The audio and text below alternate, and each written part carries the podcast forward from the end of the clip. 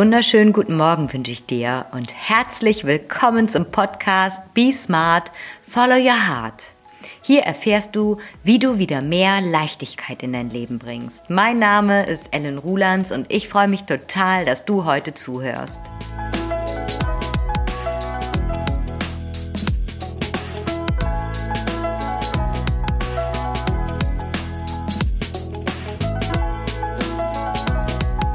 Heute habe ich ein ganz wunderbares Thema für dich vorbereitet. Und zwar, was Vergebung mit Veränderungsprozessen zu tun hat. Hast du da schon mal drüber nachgedacht? Dass wenn du etwas verändern möchtest, du dir in erster Linie ganz oft selber vergeben musst. Also diesen Zusammenhang hätte ich vor ein paar Jahren überhaupt nicht gesehen, war mir überhaupt nicht klar, ist mir aber in den letzten Jahren bewusst geworden und es ist wirklich die geheime Zutat, dran zu bleiben, dran zu bleiben an deiner Veränderung, an deinen Zielen, an deinen Träumen, deine Träume wahrzumachen. Ich weiß nicht, was bei dir gerade ansteht. Es ist ja jetzt schon äh, März. Die Neujahrsvorsätze sind wahrscheinlich bei den meisten über Bord geworfen. Und du bist wieder völlig im alten Trott angekommen, dazu noch frustriert, demotiviert, weil diese Veränderung, das, was du dir vorgenommen hast, wieder nicht geklappt hat. Ja, und da sind wir auch schon mitten im Thema, dass wenn das, was wir uns vornehmen, nicht klappt, dann werfen wir hin. Ne, dann ist es durch, das Thema. Und hier kommt auch schon direkt die Vergebung ins Spiel. Warum werfen wir hin? Warum vergeben wir uns nicht? Und fangen nochmal von vorne an. Warum bestrafen wir uns doppelt? Zum einen geben wir auf, zum anderen machen wir uns selber noch dafür fertig und zum dritten fangen wir nicht wieder an. Wir geben für immer auf. Ich habe hier mal ein Beispiel für dich. Und zwar habe ich jetzt schon seit längerem vor, ich habe es nicht nur vor, ich mache es auch, ich habe den Plan, ähm, unser Haus auszumisten und mich wirklich von super vielen Sachen zu befreien, jedem Teil eine Ordnung zukommen zu lassen, so dass es auch für mich leichter wird, wenn ich jemandem aus der Familie erklären muss, wo etwas liegt und dass es nicht immer drei verschiedene Plätze dafür gibt. Und vor allen Dingen habe ich es persönlich als Belastung empfunden, so viele Sachen zu haben. So viele Klamotten, so viele Schuhe, so viele Jacken, ähm, ja, so viele Bücher, so viele Krimskrams. Es waren einfach zu viele Möglichkeiten. Die Entscheidungen wurden immer schwerer und werden auch mit jeder Sache, die du hast, immer schwerer. Und es wird auch alles viel erklärungsbedürftiger, desto mehr Dinge im Haus sind und vor allen Dingen musst du sie auch alle in Ordnung halten. Deshalb mein Ziel, richtig auszumisten. Und das begleitet mich jetzt bestimmt schon ein halbes Jahr. Ich mache das auch mittlerweile häppchenweise. Ich habe jetzt nicht mehr vor, an einem Wochenende das ganze Haus auszumisten. Also Stück für Stück. Das ist mir schon mal bewusst. Was allerdings zwischendurch passiert ist, ich habe etwas ausgemistet. Der Schrank war leer.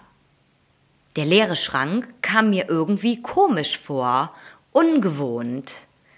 Wenn man 39 Jahre volle Schränke hat, hatte, dann ist es komisch, wenn plötzlich nicht mehr so viel im Schrank ist. Und was ist dann passiert? Dann habe ich eingekauft, dann habe ich diesen Schrank wieder gefüllt. Und das ist mir dann natürlich auch schmerzlich bewusst geworden. Nachdem ich aussortiert hatte, ausgemistet, bin ich hingegangen und habe den Schrank wieder voll gemacht.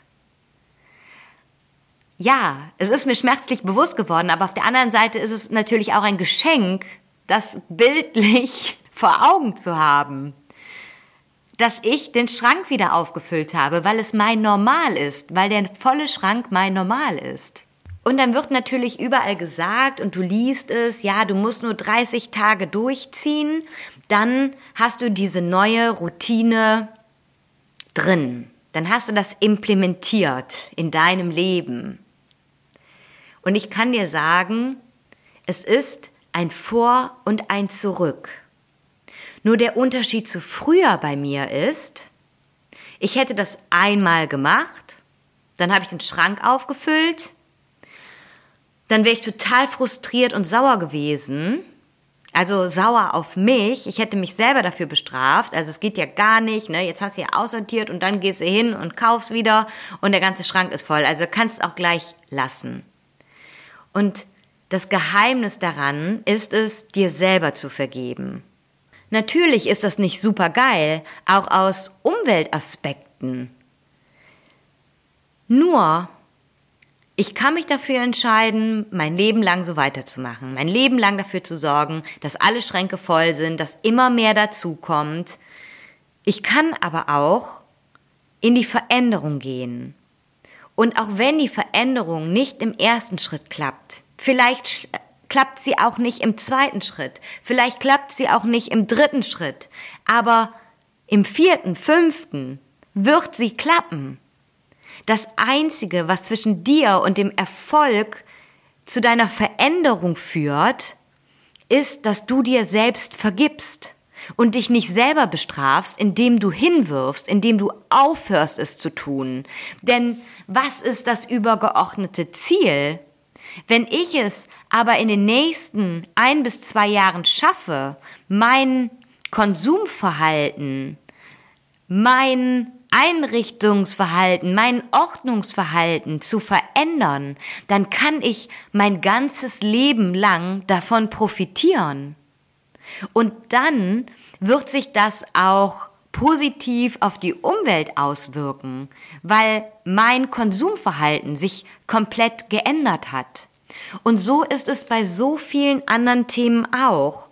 Wenn du beispielsweise deine Ernährung verändern möchtest, dann versuchen wir das in der Regel immer so mit der Brechstange. Da muss das von heute auf morgen komplett um 180 Grad gedreht werden.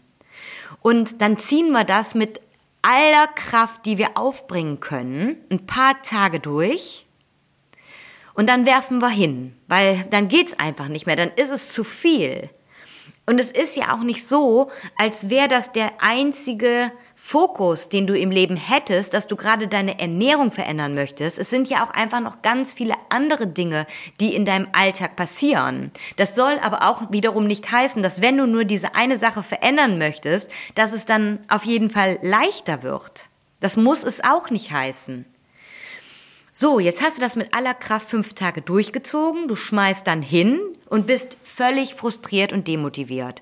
Und die Krönung sind dann noch deine Gedanken, weil du dir dann nochmal selber so richtig einen in die Fresse gibst. Von wegen, du kriegst auch gar nichts auf die Kette, also ähm, du schaffst wirklich gar nichts in deinem Leben. Ne? Also wir dramatisieren da ja auch gerne dann, dass ja gar nichts klappt. Und sehen dann gar nicht mehr, was gut ist, sondern wir sehen nur noch die Punkte, in denen wir versagen. Und an dieser Stelle passiert es dann in der Regel, dass du es nicht nochmal versuchst, dass du dann sowas von, ja, wirklich demoralisiert auch bist und mit gesenktem Kopf durchs Leben gehst und denkst, oh, ich schaffe auch wirklich gar nichts. Also ich kann nichts. Und hier darfst du dir selber vergeben. Vergib dir dass es dieses eine Mal nicht geklappt hat. Und versuche es erneut. Fang einfach nochmal an. Probier einen anderen Weg. Probier es vielleicht in kleinen Schritten oder in anderen Schritten.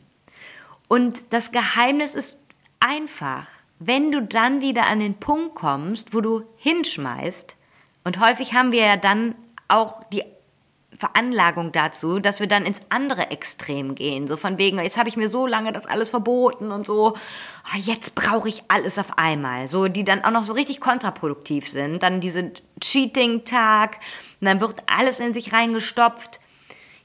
Und das macht es ja dann noch schlimmer. Das macht es dir selber ja dann noch schwerer, dir zu vergeben.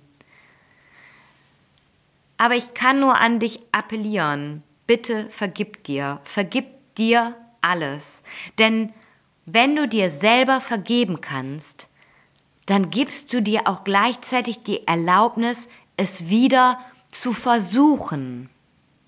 Und wie mit meinem Aussortier, Ausmisten Beispiel. Du wirst zum Ziel kommen, auch wenn es zwischendurch immer wieder diese Rückschläge gab. Stell es dir vor wie so ein Graphen, der bergauf geht, dann geht er runter, dann geht er wieder hoch, dann geht er runter, dann geht er tiefer runter, als, sogar tiefer als da, wo du gestartet bist. Dann geht er wieder hoch, dann geht er ein bisschen höher als der höchste Peak, den du schon mal erreicht hast. Dann kann es aber sein, dass du wieder extrem weit runter gehst. Dann gehst du aber wieder hoch. Und genau das ist der Weg, zu deiner Veränderung, in deine Veränderung zu kommen, in deine nachhaltige Veränderung zu kommen. Nur ich schenke dir jetzt dieses Bewusstsein, dass es normal ist, auch richtige Rückschläge einzustecken. Aber bitte vergib dir und dann beginnst du von vorne. Und hab immer die Vision vor Augen, dass egal wie lange du jetzt brauchst, ob deine Veränderung in 30 Tagen durchgezogen ist, in 30 Wochen, in 30 Monaten, in drei Jahren, dann ist es dennoch eine nachhaltige Veränderung für den Rest deines Lebens. Und das Schlimmste, was du machen kannst, ist hinzuwerfen und zu sagen, das versuche ich jetzt nie wieder, weil das ist dann dein Normal für den Rest deines weiteren künftigen Lebens. Und das darfst du auf alles Mögliche übertragen. Darauf, dass du beispielsweise mehr Sport in deinen Alltag integrieren möchtest, darauf, dass du vielleicht einen Instagram-Account aufbauen möchtest, dass du lernen möchtest, konsequenter Nein zu sagen, dass du milder mit dir selber sein möchtest. Das alles sind Veränderungen, die mit Höhen und Tiefen einhergehen, aber die am Ende so einen Unterschied in deinem Leben machen.